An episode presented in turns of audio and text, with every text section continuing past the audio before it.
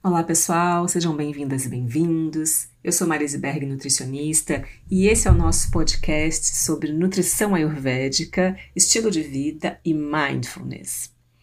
Nesse primeiro episódio, eu vou contar um pouquinho para vocês o que é o Ayurveda do meu ponto de vista.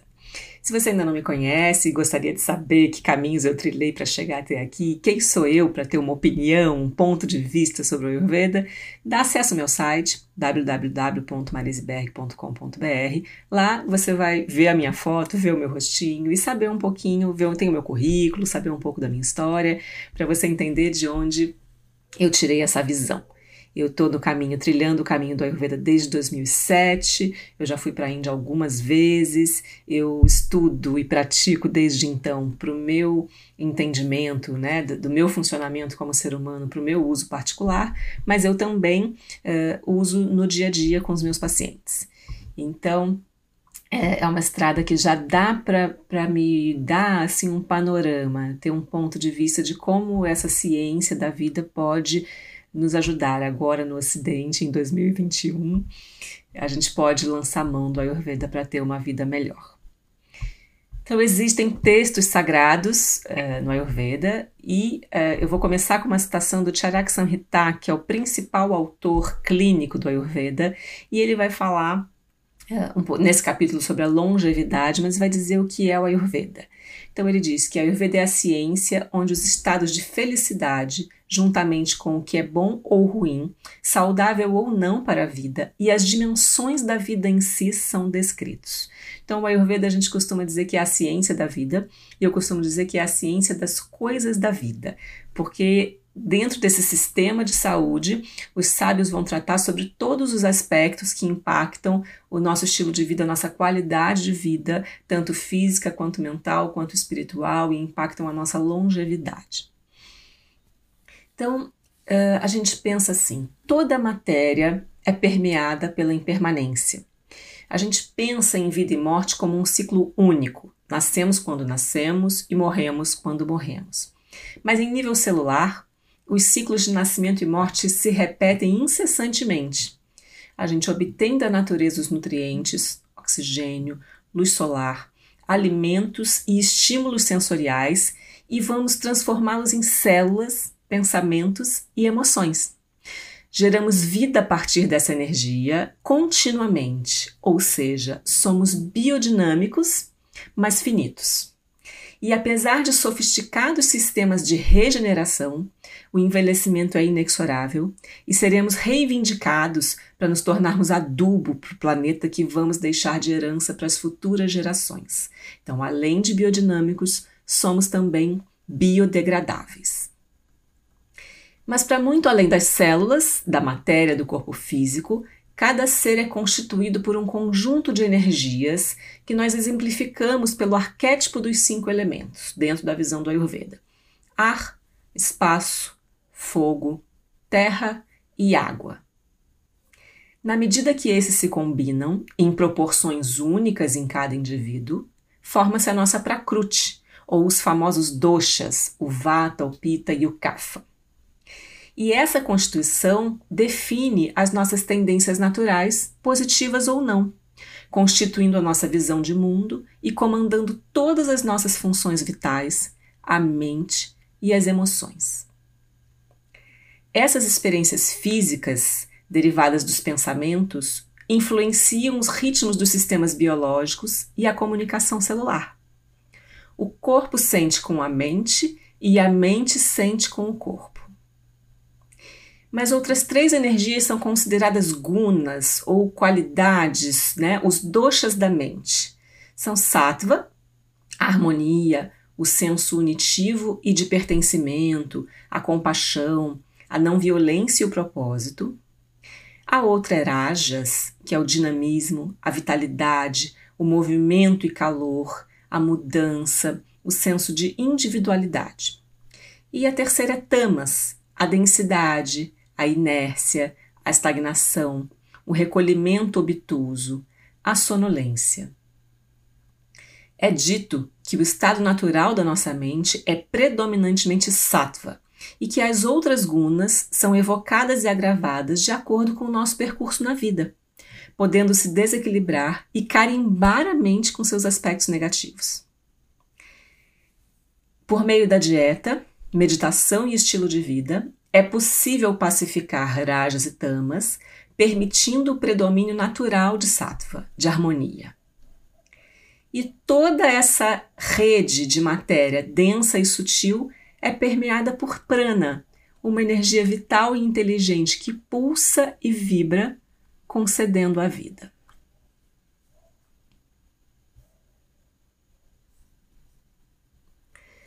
O elemento que é sustentador dos processos de transformação é o fogo, ou o Agni, que se manifesta fisicamente na digestão. Esse é um dos conceitos mais importantes do Ayurveda e a gente vai ter um podcast só para falar de Agni. Ele é composto de enzimas, ácido clorídrico, mucosa, bile, motilidade e uma vasta microbiota. O Agni é a inteligência que decompõe os alimentos em minúsculas partículas, remonta em estruturas densas e sutis, o que chamamos de metabolismo, e excreta os metabólitos desse processo. Quando esse fogo é potente, sentimos fome adequada e os nutrientes chegam às células e pensamentos, e os dejetos são eliminados. Os tecidos, órgãos e sistemas são tonificados, dando suporte à expressão dos nossos genes e oferecendo combustível para nossa consciência, os nossos sonhos e talentos. Com bom Agni, temos visão, discernimento, vigor, entusiasmo, coragem, boa imunidade, longevidade e bala, que é resistência. Mas, quando o fogo é insuficiente, são geradas biotoxinas, chamadas de AMA, que, como uma fumaça densa, obstruem a microcirculação e os canais energéticos por onde circula nossa energia vital. E dessa forma, impedem a comunicação celular, a correta nutrição dos tecidos, causam embotamento mental, envelhecimento precoce e emitem sinais de perigo, demandando reação da imunidade. Primeiro, uma reação local no sistema digestivo e depois uma reação sistêmica. Então, o ritmo de regeneração do nosso organismo, das nossas células, versus a degeneração natural decorrente do uso, que pode se dar com sabedoria ou não, depende da genética, das emoções, do estilo de vida e do ambiente. O estilo de vida é muito falado no Ayurveda, a gente vai explorar aspectos do estilo de vida, muito esmiuçar esses aspectos. Ele inclui alimentação, o sono e o uso adequado dos sentidos. E ele tem grande influência na expressão dos nossos doshas, assim como na expressão dos nossos genes. Sob estímulos favoráveis, as células respondem de acordo com a sua natureza. Mas sob indiferença ou negligência, os estímulos e hábitos nocivos, é, as respostas podem ser autodestrutivas. E essa contradição biológica e mental, que é um descompasso entre o pensar, o sentir e o agir, chamamos de Vikruti. Então, a Prakruti é o nosso dosha original, Vata, Pitta ou Kapha, ou a combinação deles. A Vikruti também é Vata, Pitta ou Kapha, mas em desequilíbrio. E ela se expressa nos desequilíbrios orgânicos e mentais, culminando em doenças. É o que faz um diabético optar por doces, um alcoólatra por álcool e um obeso por sorvete, mesmo sabendo que essas são escolhas deletérias. E esse ciclo vicioso, que se inicia na ignorância sobre o nosso real potencial, gera aflições profundas, conscientes ou não. Logo, desejamos obter algo externo que estabilize a nossa energia, impulsionando ações inconsequentes. Desejamos ser felizes, mas cultivamos causas e condições para a infelicidade. E ao final, colhemos frustração, culpa e adoecimento. Para reverter esse ciclo vicioso em virtuoso, é preciso desenvolver uma mente capaz de acessar a nossa sabedoria interna, que é chamada Buddhi, que é una com a sabedoria universal onipresente que permeia toda a existência, que é Brahm. Então, viver em Vikruti, que é o nosso desequilíbrio, é como se fôssemos uma onda do mar que se esquece que é feita de água. Sofremos angustiados pela falta de senso de pertencimento, de sentido, agindo desgovernadamente, enquanto podemos nos tornar autoconscientes, ou seja, sapiens, nos reconectando com a fonte primordial de consciência, substância e energia, que é Brahma, de onde se origina toda a matéria sutil e densa, representada pelos cinco elementos.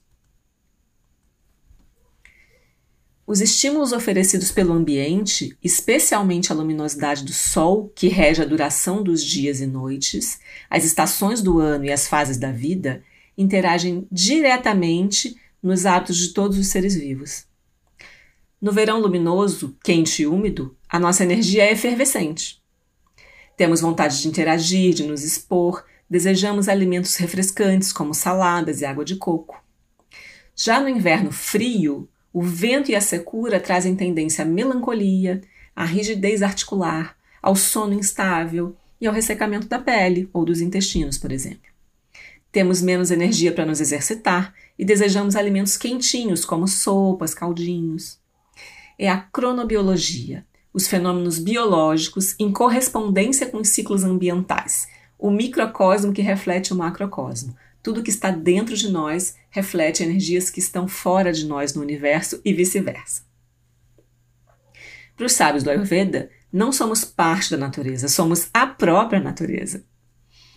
Então, o conhecimento sobre as rotinas diárias, que são chamadas dinacharya, e sazonais, que são chamadas de ritucharya, foi oferecido para nos guiar e prevenir uh, e curar doenças e promover a saúde. Mas apesar de ser aqui uma profissional de saúde, todo o trabalho da minha vida ser em função da saúde, a saúde não é o nosso objetivo final.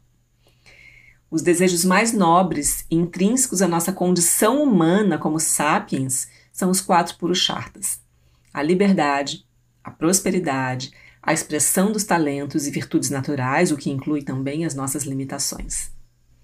E enfim, a felicidade, que é um estado de florescimento natural uma alegria sustentável, harmoniosa e consciente, não condicionada.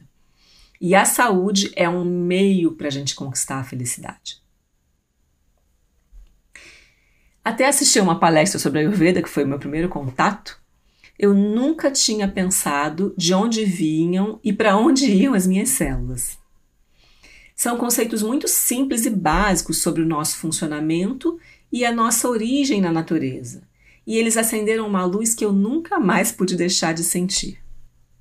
De seguir, na verdade. E na visão holística, o todo não se resume à soma das partes e a saúde depende do equilíbrio dinâmico indissociável do corpo físico, da vitalidade, da mente e da consciência.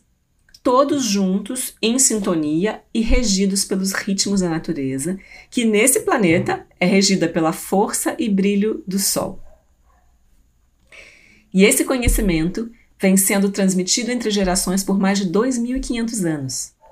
Sempre esteve disponível para nós há milhares de anos.